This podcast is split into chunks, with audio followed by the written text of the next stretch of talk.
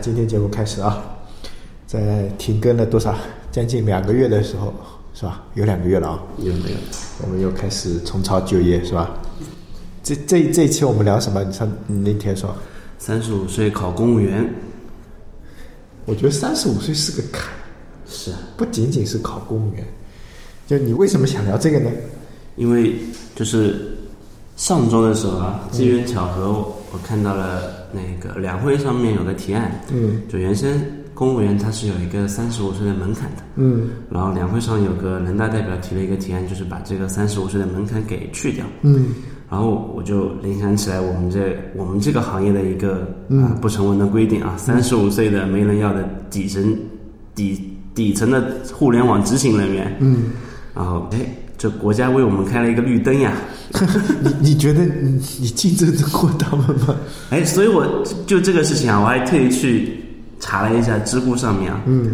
呃，知乎上面刚好有这么个问题，嗯，知乎上怎么说的？知乎上面也有很多案例啊，就是在三十五岁的那个门槛，嗯临近那个门槛，很多人从有的可能不是互联网的啊，嗯但是反正就临近那个门槛，从、嗯呃就所谓的私企也好，或者其他企业也好，嗯。跳出来，嗯。然后去考那个公务员员，对，上岸了，上岸了，嗯。上岸了，而且还挺滋润，就看他们来说，就就感觉很滋润，就过得比原先对对对，舒服。舒服一点。就是虽然他们很多人都总结了一个点，我觉得这个也是很毕业辗转十多年，终于来到别人的起点。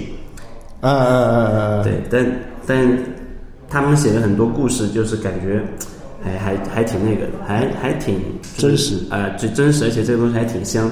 因为其实，在三十四岁、三十五岁那个门槛，他突然间想去考公务员，无非就是本身这个职业它上升性可能就没没有了没有了，嗯就是所谓的底层人员，就他本身就没有走向所谓的高位。嗯，然后还有一种其实就是被优化的，特别是去年，嗯，优化的特别多，所以我觉得不仅仅是去年吧，每年都差不多，在对我看来。反。正哎都很惨嘛。嗯。然后我就去看了一下，嗯。然后你你知道那个那个答案啊，那个问答啊，嗯。大概有两百六十万的浏览量，嗯，两百六十万的浏览还还蛮高，但是问这是最你发布时间是发布时间是二零二零年十一月二十号左右。啊？那差不多是公考的时候，对就公考报名或者是公对考，，然后两百六十万的流量，回答的才两千多个，说明这些人都上岸了。或者说有这个心思，对对对，有这个心思，至少这些人就是想要去尝试。嗯嗯。但两百多万的流量，所以就是大家对这个事情是感兴趣的，嗯，或者就对至少对自己的现状是有些不满的，看看三十五岁之后能不能考个公务员去上岸。哎，你对公务员有感过兴趣吗？我没有，但是我我还呃，我们上次应该有聊到，我有我我不知道有没有在这个平台聊到，我有个妹妹，嗯。她是同济大学硕士毕业，嗯。然后考的公务员，杭州的，嗯。嗯，上城区环境局。嗯，好像很牛逼的样子。是子，，嗯。一就是虽然感，但她第一年就是二十万，嗯。然后第二年是今年应该是第二年的年一年半了吧，嗯。第二年是二十三万，嗯。就他们应该大大致可以估算出来钱的嘛，嗯。因为其实公积金补贴每个月是固定的，对工资是固定的。然后工资是固定的，年底年终奖也基本上也是固定的，对，所以哎，我其实在想还挺香，就比较比较滋润，对，因为它朝九晚五，是的，工作其实相对来说也没有特别那个，嗯，而且在他们那个就是他那个局里啊，我不知道其他局啊，按他给我的说法是，本身学历是高学历，嗯，然后其实他们对他们来说有一个点就是现在其实底层的那个公务人员啊嗯。是比较少的，嗯。就很多都是三十几岁的，他可能不干那个底层的活，嗯。那太累，所以底层的活都会给到像他这样的刚毕业的人去做。嗯。这但是那做了之后呢，绩效反而容易出来，嗯。啊，至少他的直级领导直接上司跟他说的是，哎，有机会可以升，嗯，那然后他升了就又要新的人来填这个坑。再，填这个坑，但是这个人很难招，但不重要，他嗯反正升了之后，因为对他们来说干什么活可能有关系，但嗯最重要的是那个职级的上升，对，那是。那意味着钱。对，而且他们那个那种就是属于现阶段就是竞争人员比较少，嗯那嗯他可以就是相对来说会比会好嗯好一点，嗯而且在他那个体系下，有有一个叫党员加成比较那个，所以他们还有一定的福利啊。党员有加成吗？嗯，有一些，据他说啊，会有一些隐性的福利。我我考过公务员，而且不止一次。刚毕业的时候嘛，刚毕业的时候是第一次，嗯，那个时候就是找不好工作，也想不好。但是公务员确实不是我们的第一选择，嗯，或者叫唯一选择，应该是不是第一选择。那时候第一选择是去外企，我们那个年代对对对对。外企，什么呃诺基亚。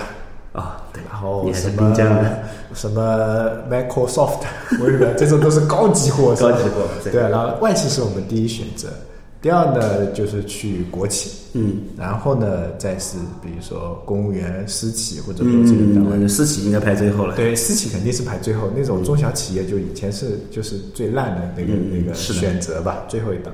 然后那个时候确实找工作也有点难哦，嗯，毕竟本身底子也差嘛，对吧？是。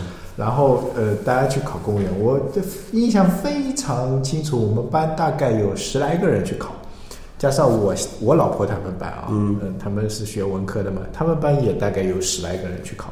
也就是说，我们有二十来个人一起去考，我印象很深刻。我们坐火车都可以坐一节车厢的那种感觉呢。从从赶到杭州来考试，那是我印象最深刻的一次公务员考试。但是大家都没准备，没有人认真去准备公务员考试，就觉得哎呀，凭我们的智商嘛，是吧？或者说呃裸考嘛，就碰碰运气。对对毕竟不是那个，然后就去考，考的分数也反正也不怎地，面试没进，那没什么感觉。那就继续找工作，工作呗。然后工作了一年以后，呃，第一年也没有什么想法，第二年也没有什么想法，到第三年的时候，我又去考公务员。那个时候我的想法是特别强烈，是想考上公务员，因为第一个呢，可能要结婚了，嗯，然后想要稳定，然后那种私企干干确实不稳定，然后公务员其实你最主要就是稳，是。你说他的收入能跟现在互联网不能比啊，那原先也不算太差啊，嗯，然后又稳，然后呢就非常想强烈的去考公务员，然后报班、嗯。学习，也没考上，那个时候已经应该有那种就是中公教育这样的中公早就比较比较那个了。中公早就出来了。所以中公在我们在我第一次考的时候，其实已经出来了。他在我们学校里搞演讲，嗯然后招生。那个时候招生还比较，我我个人觉得是比较难招，因为大家对公务员还不热。是，然后那个时候，就像你说的，为了考公务员啊，就党员，就专挑那种要党员的那个岗位，那就可以删掉一部分人嘛。是，然后就去考，然后也没考上，然后退而求其次，考村官。对对对，村官，嗯，村官呢进面试了没上、啊，那反正什么原因不知道啊，是吧？然后村官面试没上，然后有一些同学考上了。我记得我们班考上公务员的应该是一个，公务员是一个，在监狱里面，然后还有村官大概有个两三个，然后你也可以说他们上岸了。然后，然后那是我第二次还不第几次考公务员，后来陆陆续续也考过几次，那是陪我老婆去考，陪我老婆考过两三次，就是我可能不太热衷了，因为我发现哎，产品经理这个行当，这个职业我觉得是我 OK。然后呢，就像你刚才说的，到了一定年纪以后，就就在呃，我感觉是就是你现有的工作让你非常的憋屈以及不稳的时候，你就非常想上岸。然后那个时候公务员也很热，然后也是在三十五这个节点的时候去。三十不对，应该是三十这个节点，因为三十而立嘛。嗯，三十这个节点去去想拼搏一把，也没上，就就还是难我觉得还是难，难就是他的那个申论，嗯，我觉得就比较难写，还有前面的行测哦，越来越难了。就就我第一届考的时候，我觉得这种推理题啊，我还能推出来一三五七九，嗯那那那什么然后图形推理题是一个圆圈加一个方块，一个方块加一个三角形，下面一个那应该一个是什么三角形加一个什么东西，就四边形、五边形什么。后来那些东西我他妈根本看都看不懂，我靠，解释起来贼牵强。然后数学基本上全部是奥数题，哇，那那你你不太会用那种，你没有那种技巧的话，你就很难解。然后语文的那个阅读理解，哇，一大段一大段，哦，不行，就是我能把它做完已经算不错了，就一上午能把它做完已经算不错了。所以我有几次考公务员的经历，就是其实我也觉得蛮香的，就以我现在的这个状态来说，我也觉得蛮香的，至少稳。是，而且就是我我还是觉得可能，虽然大家说在体制内可能会考虑政治啊，其实如果就本来已经上了三十五，你也没有什么上进心啊，有的人可能有，大部分人其实不存在这个上进心，就是求稳。那我就是干干活，那幺蛾子也会很少，老板让我做什么就做什么呗，是啊，是吧？是啊，是啊，钱照拿，那那肯定比这少很多是嘛？那职场里面是吧？PUA 还多，对，就职场里 PUA 太多了，那就是你在体制内啊，就是没有像像企业里面这种嗯，这么的卷，或者说这么的那个，然后体制内呢，相对来说就是大家的心态都很平和，我是来打工的，是。不是我要干？那有呃，这不能一打翻一船人，就是有那种报复心很强的人，那我们也非常点赞啊，然后为人民服务，OK，我觉得这种这每个时代都需要这样的人啊，不然的话就不行，是吧？但大部分人就按部就班，安于现状。但我觉得，就所以大家的心态会平和一些。嗯所以呢，你刚从体制内出来的人，人家就看不起你，看不起你，是是看不起你，就是觉得你，你你你你你的节奏不够，对对对对，然后你的那个，但是呢，又有一点羡慕，像不像那种围城？就你在体制内，是是是是，就在体制内，哎呀，体制内的觉得啊，我我堂堂公务员、处级干部，怎么赚的没有那些是吧？马代码的赚的高？不行，我要出去比他们赚的高。体制外的人觉得，哇，我累死累活才赚这么点，是那人家公务员坐在那朝九晚五喝喝茶看报纸，竟然拿的我有一半多。那你对公务员的理解也是是吧？我觉得现在就是大部分人就是可能这么理解的，但实际上底层公务员也很累，很累，也很累，是对吧也不是说底层，其实每个混混仕途的，或者说混公务员的，哎，也不简单。当然有清水衙门，那清水衙门可能就没拿的那么多，是呃也有很多需要干出是政绩、干出什么的。嗯我我我个人觉得啊，就是相对来说，南方的会稍微好一些。是啊，那对，就钱到也是到位的，啊工作相对来说也没有那么，也没那个毕竟信息化越来越好了啊，是呃这个这个我觉得比如说像杭州在提倡的什么最多跑一次次什么的，我觉得这个还蛮好的。然后你投诉啊，人家还至少理你啊，然后给你个反馈什么。我记得我我们家小区有时候就在幺二三投诉，然后他第二天就反馈给你打电话什么乱七八糟。那有没有解决我们先不说嘛，因为解决起来不不是不是他的问题，对他也有可能踢皮球，或者是那确实人家也不是他的问题，是吧？那有这种东西说不好，但至少反馈还是及时的，至少还理你。那有些可能就鸟都不鸟你的那种，是吧？可能还要搞你的那种，是吧？但这个我觉得还是还是公务员好。那我觉得真的是越上了年纪以后，你就越觉得体制内越香，尤其是没有上升空间的情况下，有了家庭这个这个这个，羁绊啊，是的，有时候，哎，我真的以前啊，我小时候，因为我小时候我爸妈应该算嗯做生意吧，嗯。然后我特别想羡慕那种双职工，啊，周六周日有有有休息，哎，有休息有陪伴。然后呢，再羡慕的就是教师子女，啊我特别羡慕教师子女，作业不会写的是 随便问随便搞是吧？然后他老妈会帮他弄，那我们没地方问，爹妈都看不到，问谁去啊？我靠，那边那时候又没有电脑是吧？是是我问谁去？老师都问不到，我告诉你，那那这时候就特别羡慕那些教职工。然后现在啊，嗯，现在也是一样的，现在羡慕两种人，嗯，一种就是非常有钱，做生意的，就你就非常有钱，嗯。虽然他们也很忙，但是非常有钱，然后就可以用金解决百分之九十的问题。对，用金钱来解决别的问题，比如说 什么，比如说小孩教育那什么保姆接受家教什么，你只要付出时间陪伴虽然你时间不多，但是你挤一挤总还会有的，而且你的陪伴可能比我们这种陪伴更省省力，对对对。吧？还有一种还是体制内，就是很有时间有时间有时间我们这还算好的，嗯，那你说一些就没有时间，然后福报公司对吧？啊，对，福报公司是，所以我觉得公务员这件事情上过不去。是有了家庭之后，确实因为你会考虑那个所谓的性价比，对，会性价比。所以所以还是就体制内会更香一点，因为钱也不不怎么少，特别以我们南方为例啊，嗯，钱不少，然后有时间，嗯，对，而且那天我想到这个点，还是因为就是我刚才我们在以杭州这种信息化程度啊，嗯，其实到最后就基层公务员的，就其实他的信息化手段越来越丰富之后，他其实干的活啊，相对来说也会更轻松一点。嗯，因为有工具在帮助他，对以前可能没工具。嗯，那除非你要对啊上山下乡，这没办法，因为你是要 到田间地头去，是不是？对否则是如果是也是就暗赌的工作，其实有了信息化工具之后，其实还蛮简单的。嗯而且像他们这种，就就我们杭州经常说的是面向一一线人民的、为人民服务的那些嗯坐在那边的我们所谓的办事员，他们其实没有加班这个概念，就到点就走，甚至还有值班。有的时候可能他就值班的时候我就休息，他不是全八小时都在那干活的，啊，值班就盯着就好了，对吧所以我觉得从某种角度来说，性价比确实高嘛。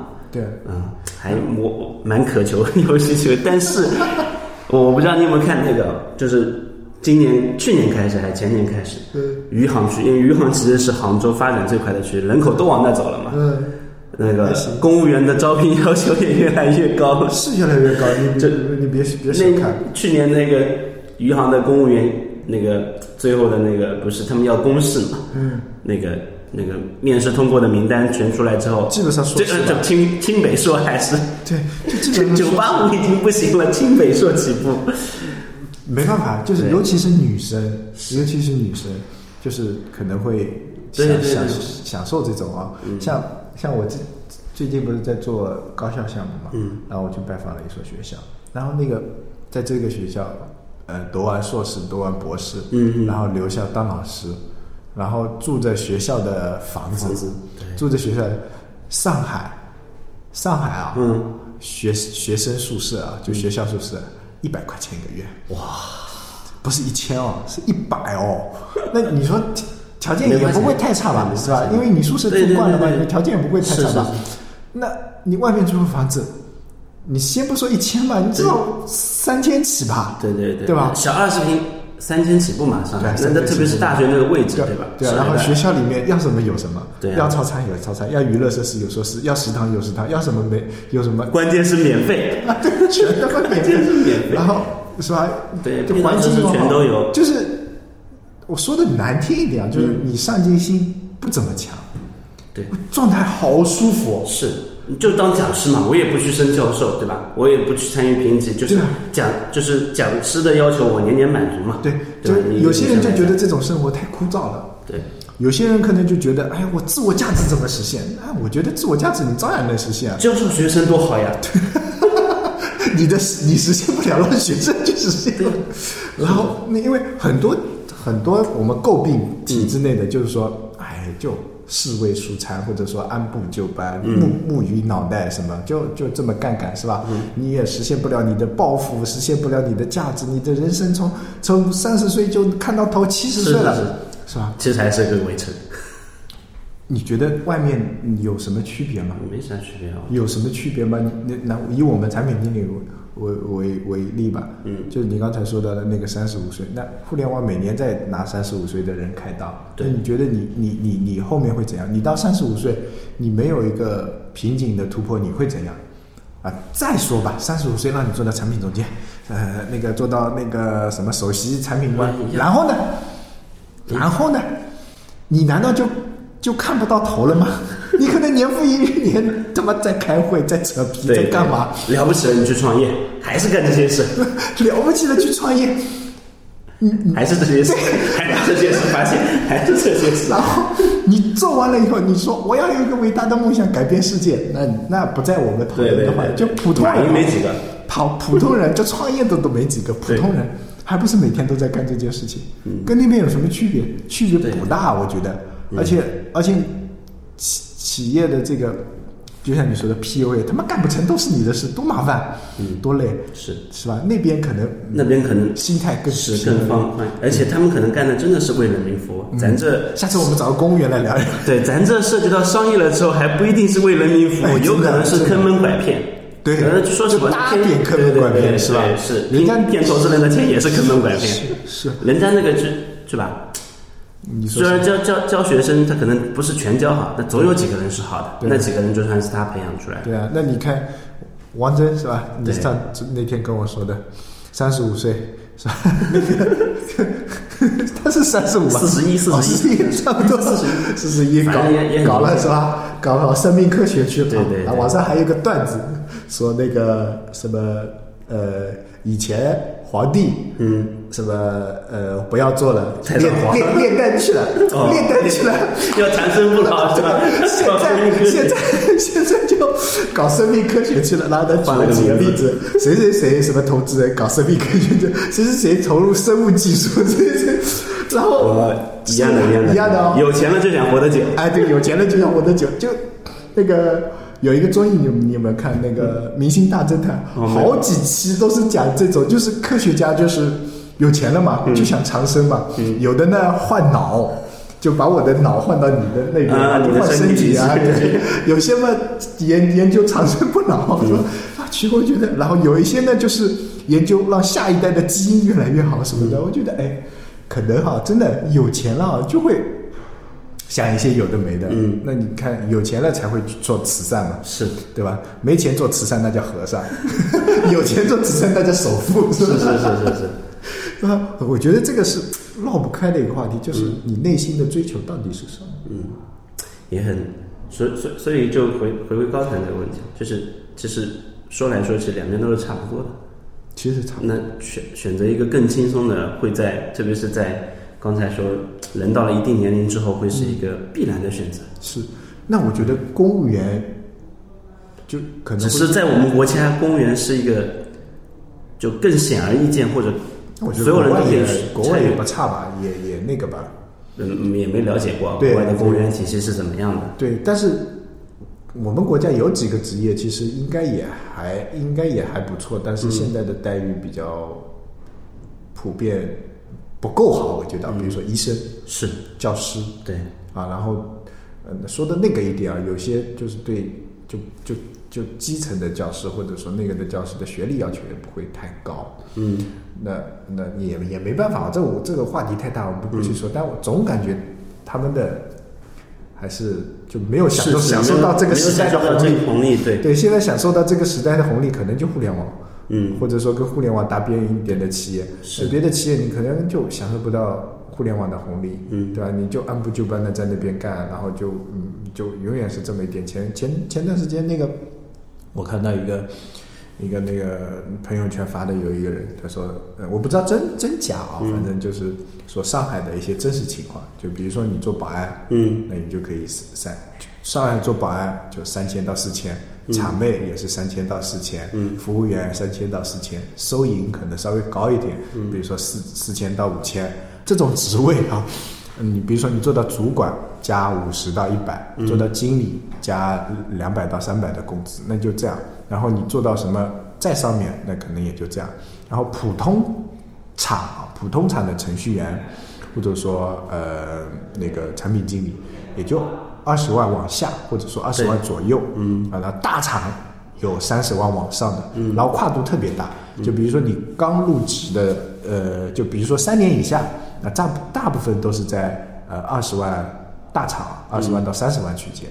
然后三年以上的五年这个区间，可能到三十万到五十万或者三三十万到五十万这个区间。嗯。但是，一旦你再往不是年龄了啊，这个时候因为五年以上年龄已经没什么用了，然后你再往上，就比如说你到产品总监，跨度就很大，就是五十万是底，嗯，上限可能是一百万，它的跨度就是。是翻一倍，然后你再到总再往上一层，那你可能就是跨度就更大了，可能七十万是底，上限可能是两百万、三百万这样子，那就完全不太一样哦。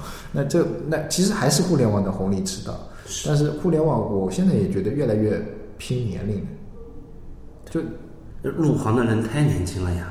对，就产品还好一点。对，就是产产品可能还经验积累啊什么的啊，就那那你说开发是不是？开发经验积累也有，但是一旦换一个对，换一个语言语言或者或者说只需要你一些简单的重复劳动，那你就完全就完了是吧对对？产品也一样，其实你我不想做高深的产品或复杂的，嗯我我的梦想不强，我我只想做个东西，然后哎做出来卖给别人，那嗯是吧？那无所谓是吧？是其实第二个话题是，嗯，刚才说到的，嗯，另外一个提案，我记得我也关注过，有一个、嗯也是那个什么。呼吁不要九九六，好像还是嗯对，要对九九六进行严严厉的呃抵制那个。抵制啊，对。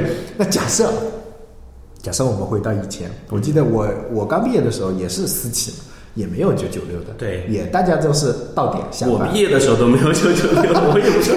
也毕业的时候也没九九，就就现在变成加班是一种叫什么？默认的社会风气。哎，社会风气。就是以前啊，以前就是准点下班，可能没有人觉得不好意思，对对对，就觉得下班我工作做完我就走，没做完我愿意做我就坐一会儿，嗯。是吧？或者说我赶时间交东西，那我加班，嗯。那那我觉得这个是你自己工作效率的问题，或者是是那个。啊，那大部分就是到点下班，或者说我稍微弄一弄我就下班了，嗯。是吧？那现在变成是，哎，办公室里没人走，我也不能走。对，啊，特别是我小年轻，对我也不能走，我走了，领导可能还要找我谈话。哎，你怎么那么早就下班了？同事都还，然后呢，领导还不能带头走，说你那这个当领导的应该是最后走的，这种风气不知道哪里来的，然后已经默认成了一个习惯。还有呢，然后好，这种习惯养成了，然后大家就会想着办法摸鱼啊。嗯，是 OK，早上说说九点钟来上班，对不对？嗯。好，九点钟一到，电脑打开，啪摸鱼摸个一个小时啊，哎各种东西弄一弄，看一看，然后把信息了解一下。好，十点钟到，对，十点钟哎该点外卖了，点个外卖，十个点半过去了。啊，啪啪啪，两袋代码一条，外卖电话可能就打进来，是，然后说，嗯啊，差不多好，然后嗯，这时候应该，哎，有点累了，嗯，喝杯水，倒个倒个 喝喝喝个茶，听个音乐，选个歌单，半个小时没了，好，吃饭了。啊，吃完饭，哎呀，中午看个视频，睡个觉，下午一点半，对。一点半刚起来，哎呀，没有什么干干活的劲，然后再浏览一下，两点，好，两点弄一弄，开会了要，是，然后两点开开会，三点、四点、五点开完，哦，好累啊，吃个晚饭嘛，然后弄一弄好，然后再六点开始开始聊聊天，开始工作，然后进入工作到才七点，然后弄一弄八点，然后九点，然后该走了啊，班车来了，你说你的工作效率在哪里？嗯，我还不如 那这些虽然都是老生常谈啊，嗯那我还不如让你那个，但是呢，又又又说回来，就是那种老板可能看不惯你这样，你怎么这么早就走？你工作做完了没？是吧？就是我我之前在创业公司待的时候，就一个就是很典型的一个词词啊，叫阿里的灯。你看对面阿里的灯灭了没有？是是，嗯，我我原先看过，我看过看过，我看过，我还看过一个公众号是写就是，呃，各大企业哪个哪个企业那个灯灭的最晚啊？据调查是呃，支付宝大楼的灯灭的最晚，然后是他说啊。我记得那个什么八楼的先灭，嗯，这个可能是人事，人事先走，然后哦，接下来可能是六七楼的先灭啊，领导家里有事去了，然后那种 那种码农的灯，就是怎么做大通铺的灯就灭得最晚，都都十一二点，可能一二点都还在，那你说何必呢？你难道没有自己的时间吗？你不需要陪家人吗？这是社会的问题，还是道德的沦丧，还是人性的毁灭？这是社会的问题。对啊，你说你国家你就不能管一管吗？是吧？我觉得那个提议很好，是劳动法里面把这个加进去，现在四十小时不够，就现在其实加了吧？我觉得是劳动法里面是加了四十小时，一周不能超过多少小时，对但他没有强制执行。啊，嗯，他只是一周四十小时是好像是是那个没问题的，然后不能超过什么五十六还是几个小时，五十六他妈又加两天了，对。所以他是接能接受你九九七的。对啊，对那你想想看，那是的，哎，我觉得这个东西这个也是是吧？导致我们三十五岁要去考虑公务员公务员的那个一个，因为至少那边没有福报呀，对，嗯，就是可能也有加班，不会那么对，不会那么拼嘛。是啊，不会那么拼嘛，嗯对吧？这个跟可能我觉得这个东西真的要好好搞搞了。以前你说，当然啊，呃，也有换个角度看问题啊，或者说。呃可能资本的那个也就，嗯但你换个角度考问题，那如果企业不这么干，它就可能活不下去，或者说社会经济发展水平就没有那么快，我们享受不到更好的东西，享受不到嗯更先进的东西，在你有限的生命里面，你就可能，但其实这是个悖论嘛，都就就我我就觉得很奇怪的点就在于这个，就是总觉得就是竞争是用时间可以挤出来的。嗯，那现在中国其实已经没有到这个，因为你看“十四五”发展规划里面也没有纯纯粹的发展，那是有质量的发展。嗯，那你说像欧美，我不先说美国啊，美国人先说欧洲或德国之类的，他们的工作时长就很短呀，就是靠效率去带动起来的，对吧？后面其实我们也是人家也就能把什么工作多少小时写到法律里面，其实我们也可以啊。但只是可能就是人多呀。对，纯粹就是人多，因为你不干有人干。对，关键就在那。为什么会不用另外一种？就比如说我这家企业，我就他妈要二十四小时，那你换三班人呗。但是但是我们这种脑力工作，对啊就换不了。你说厂，它不是流水线，流水线是标准化的，我们这种是吧？还要你说自动化你找上一个产品经理 换脑下来。换脑了，只能换脑了，只能换脑了，只能把你的思维上传到云，然后下载过来给下面一个人。哦，原来是这样，然后继续搞，这样也不行，好像。你说有没有可能会变成这种？那这种其其实就是不算脑脑力劳动了，已经已经属于拼装型的劳动，就跟流水线一样，你不然没法三班倒。你我觉得程序，你编编程序你就完全可以拼装啊，为什那么那就是？那那个就是标准化的了嘛，对吧？如果就万一就是吧，咱们的产品和产品经理跟运营同学脑洞比较大，是吧？哎，数字改一下，可能还能用标准的去做，这要随便来换个玩法，那就是重新写了。是，就还有一个点就是三十五，我觉得这个这个这个东西啊，在互联网里面可能就会焦虑嘛？就我觉得这个这个点还蛮重要，会焦虑嘛？其实，呃，像我们这种奔三的、快三十五的，有的时候也在想，超过三十，对，那就是你现在焦虑嘛？焦虑。嗯，我其实我我我我其实我都自己觉得我也会焦虑，因为后面第一个比你年轻的人越来越多了，是我其实就是在内卷嘛，嗯，对吧？然后第二个就是做成功一个项目越来越难了，对，所以在你的履历上要添砖加瓦的越来越少了，嗯。很难，嗯。就所以到最后可能是唯一能给你添砖加瓦就是平台这样的概念了，嗯，就是你在哪里工作过，然后所以镀金的，对，但现在这是吧？福报公司其实招的人也蛮多的，嗯。就你要再去，其实到最后还是跟他那边人去竞争，因为跟你竞争同一个职位的可能还是那些人，嗯。又回到年龄优势了。嗯，那除非是吧？还是因为就算你做了总监，你还是拿项目吃饭，哎，还是拿项目。你有对年龄某个数字特别感触的吗？我我我是对之前没有，但我现在对三十五这个特特别，因为就坏消息太多。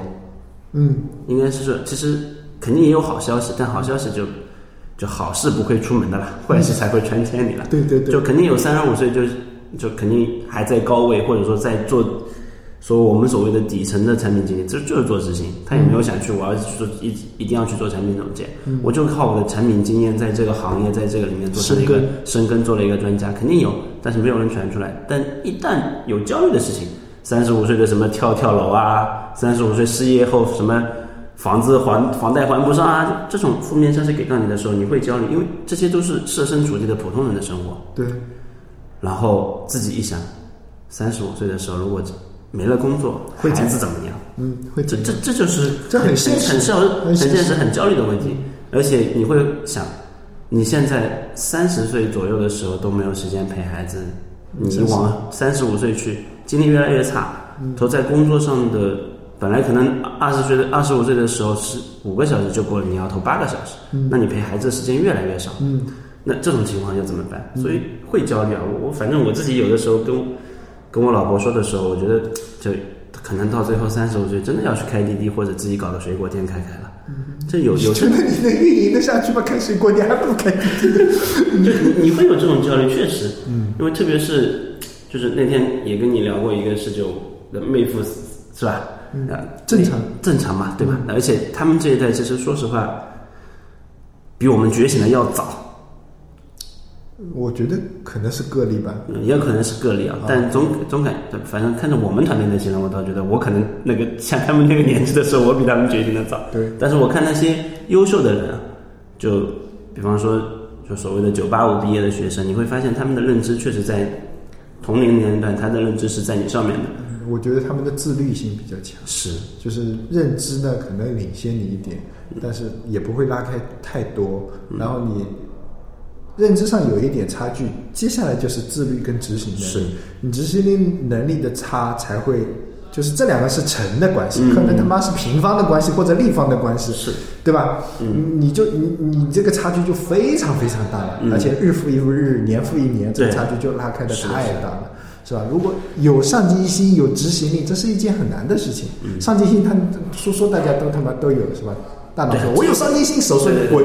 对就回到那个，我就之前看过那个，就是好学校的学生，他其实不在于老师教，而是他学生本身是自律的。对，自所以但，这些自律的人去了，就去了好更好的大学，他可能更自律。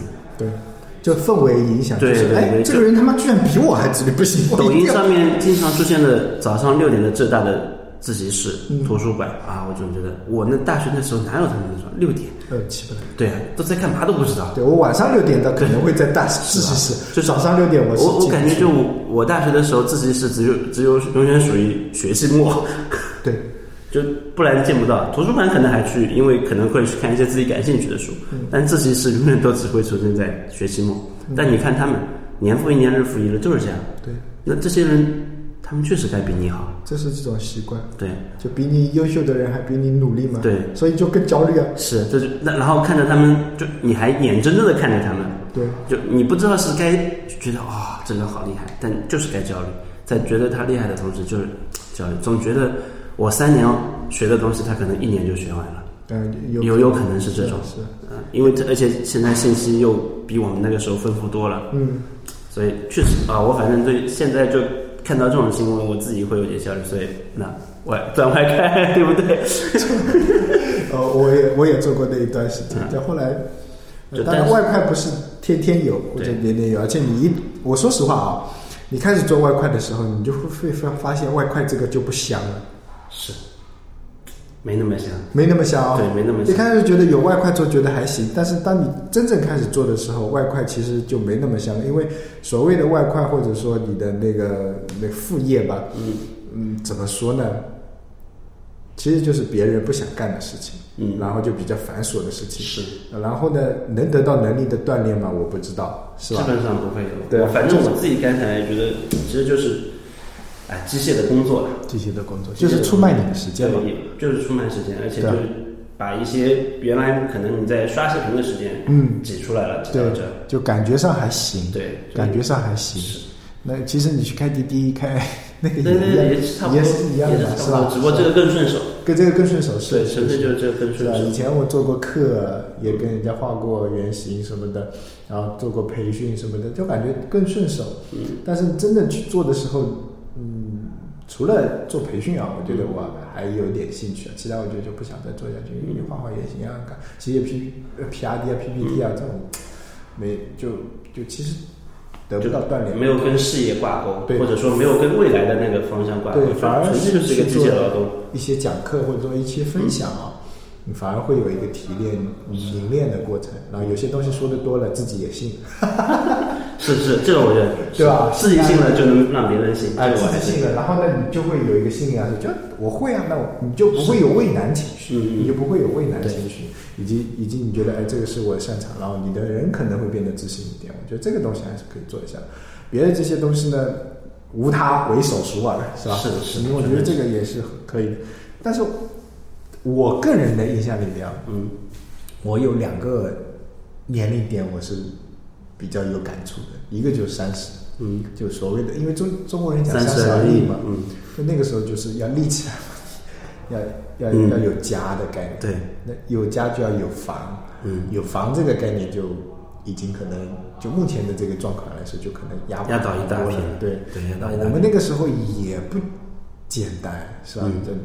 这这这，那我我上次跟谁聊天，我说我我刚毕业的时候工资两千块，他说怎么可能工资两千块？我说对啊，工资两千块。然后我说那边那时候的房价六千，嗯，好像也差不了多少。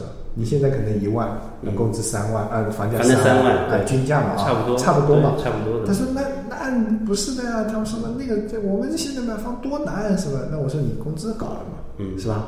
那那可能比我们那个时候就纯粹就是感觉数字在这，其实对道理是一样的。对，就你感觉数字真的很多。那我们那个时候，那我那个时候就他妈两千，嗯干了半年涨到两千五，干了一年涨到三千，三千到五千这个坎，基本上用了两年的时间。嗯那你现在他妈随便出来一个六六六七千起，嗯，啊，以我们这个行当来说，是吧？六七千起，实习生可能都六七千了，是吧？你嗯毕个毕个业，你说你不好意思要六千，人家不给你六千，你你干嘛你你不对干了，对吧？那那那那六千跟三万的房价可能差距拉大了，对吧？嗯，但我们那个时候也挺绝望的，当然那个时候。呃刚毕业的时候不会有这种想法，嗯不会有这种想法。但当你三十而立的时候，你一算，我靠，你你算不过来了，嗯你算不过来。那个时候红利还没有像现在这样，你现在的红利其实算不错。说的那个时候没有那种特别放大的红利，对，没有特别放大的红利，你你你你你干嘛去？你你是吧？想也想不到，对你除了做生意能赚钱，感觉做生意都不，你你想搞个副业你都搞不了，你送外卖没副业，是你你送送没有外卖对连滴滴都没有你是吧？没有那么成熟，那你就只能靠自己的本业去赚钱养家。你现在还能说，我我互联网上我是斜杠青年，是吧？是，对吧？所以这个点是我比较有印象的。还有一个点就是，真的三十五还不多，就感觉身体的机能真的下降。就三十五那个年代，就呃在创业公司跟人家熬夜，嗯。然后呃凌晨发布，第二天回过神来的这个状态越来越差，然后腰也不行了，牙齿也松动了。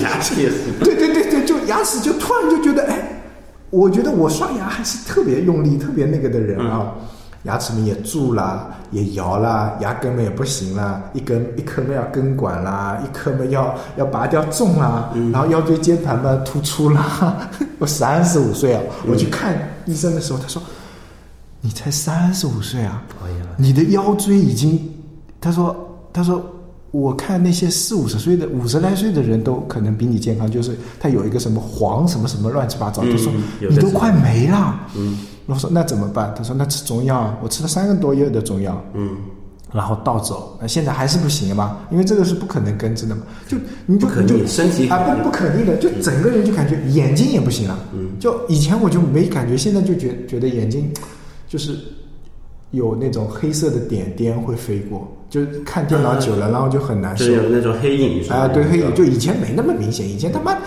闷着头皮在被窝里看书都无所谓，现在就就你那个整个身体机机能就哇哇往下走啊。这是我比较，但是心理年龄我永远停停留在二十八岁，我从来不觉得我自己已经超过三十岁了。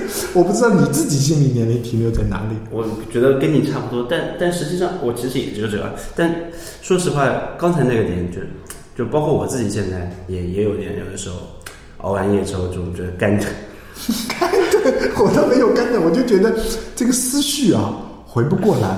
就以前就是就脑子转的很快，嗯现在就就脑子就告诉我不要不要不要想了，缓一缓，我想不出来。那我可能还没有到这，就像我们昨天发布一点一点钟结束，然后我今天早上是六点半起的床，然后起床还跳了一千个绳，我感觉还行。就可能最近有，因为我最近有在运运动啊，可能感觉身体还行。就没运动那段时间，哇、爬个楼梯都好累啊。我觉得体力还好，我我现在有一个感觉就是脑力跟不上了。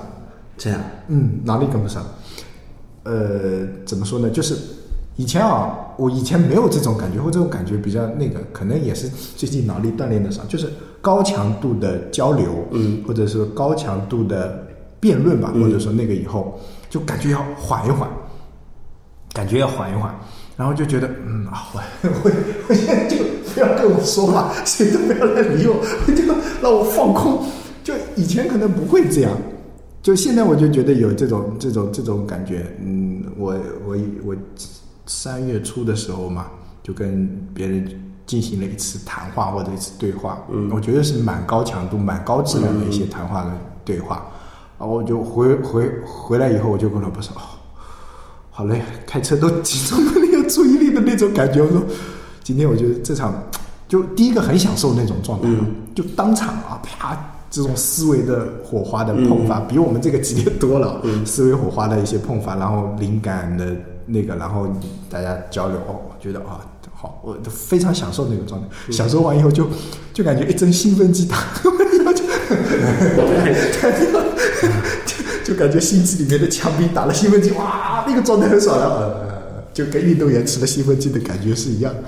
就我我觉得现在的这种这种交流越来越少，所以做这个节目，我还还是希望有这种交流啊。嗯，工作上面可能越到上面啊，你就越的这种交流或者说交锋嘛，嗯，越来越少，反而这什么扯皮啊，什么甩锅啊，是什么什么什么职场上那些龌龊出处还是有的嘛，对吧？你你可能说不多，但这总是有的嘛，总是有的总是有的嘛，是吧？好像听说最近你也碰到嘛，是吧？那总总是有嘛。那有些你不想去理他，别人还想来他妈找你嘛，是吧？是吧？我都远离那个暴风中心了，人家还要来找你嘛，是吧？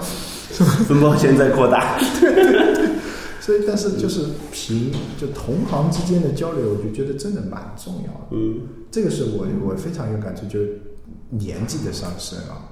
我不知道那些那些人会怎样，那些人。我上次看到一个抖音是雷军的，呃，那不知道真不真实吧？反正就呃，他的秘书把他的手机拿走，啊，对对吧嗯？他一开始说，一开始说，哎呀，哎呀，好轻松啊！是是是，然后开始交流我手机呢，我手机对就是你可能并不想要那个手机，嗯。但是你希望有人来找你，嗯。你希望有信息的交互，你希望有信息的输入，有信息的输出，有人来跟你沟通交流，对对对。这个就是说的难听一点，你可能就需要一种被需要的感觉，嗯。尤、尤其到了年龄啊，我我特别能够理解，呃，上了年纪的人，就他有一种被需要的渴望，嗯。因为你你想想看，整个年龄成长过程中，或者说我们在随年，我们都是群居陪伴。对，是的，但一旦那个阶段的时候，你就可能会发现，哎，只剩下我一个人了。嗯哇！所以要去跳广场舞，我觉得我离那些大妈越来越近了。我要好好观察一下最近流行什么，要加入他们。下棋就可以了，下棋就可以了。哎，对我就是就老头子的那种凑齐篓子的下棋，就觉得挺有意思的。是，我觉得真的现在就觉得能越来越理解他们。有时候你要的不是说干嘛，可能就是一种交流，嗯对吧？我我真心觉得这个这个年龄的上升啊，心态的不一样，每个人都会不一样，是吧？像像像我们这个节目的另外一个主持人，不是开书店去的书店对对啊，嗯，说实话还没有盈利啊，亏的比较厉害。嗯但但你说这个会以盈利作为目标吗？好像我觉得也不是，现在去开书店很难以盈利很难目标盈利是吧？我们肯定不是以盈利为目标，就是想找到说的好听一点，找到个心灵的寄托。嗯，其实也就不想接受职场的 PUA 啊之类的，然后找一个自己想干的事儿。对，但是你一想到啊，像我这样一想到有房贷要还，有儿子要养，你怎么可能还会不焦虑？你可能更焦虑，比是上班他妈更焦虑。对，怎么还在亏钱啊？对这就虽然初衷并不是为了赚钱，但开了之后就会想着要为家庭要赚钱。对，因为你后面还追着你，你不可能嘛，是吧？所以你要么把生意做大，但是做生意你觉得容易吗？对，然后做大了之后又变成爱的事情没有了，哎，那也会变成这样子，是是，很很就是一旦变成大了之后，就是市场追着你，不是兴趣追着你了。是，哎，你说有没有那种活的比较我感觉轻松的人？活得通透的都不是人。你不能这么说，人家人家已经超脱我们，我们在第二层，人家到第五层了，是吧？但是我感觉通，反正物质基础肯定是你通透的前提嘛，对吧？那有些人可能连物质基础都不需要吧？那真的就是像你说的，就成了佛啊。或者比较特殊，那对啊，就感觉是大环境就就是找到你你你就以前还还说共产主义，现在没了呀，是吧？共产主义怎么就没了呢？现在只我不是一直在往这个方向现在只说共同富裕呀，所以富裕是前提嘛，是对不对？以前还说共什么共产主义什么？现在是共同富裕嘛，是啊哎，所以，所以我我我突然有一个想法，就是我们这个节目一开始做的时候是教给大家一些技能技巧，是吧？或者说分享一些工作的点滴。后来你发现你能分享的也不多，对，然后我有一段时间还一直在纠结，因为观众会给你反馈嘛，嗯纠结就说：“哎呀，你们越来越水了，或者说越来越干嘛了。”嗯然后呢，没有什么干货啊什么的。然后呢，那有时候也想着那嗯 要输出一点干货啊，嗯，要要干一下呢。但就今天聊下来，我就想，为什么就一定要这样呢？对吧？这这嗯东西就不能是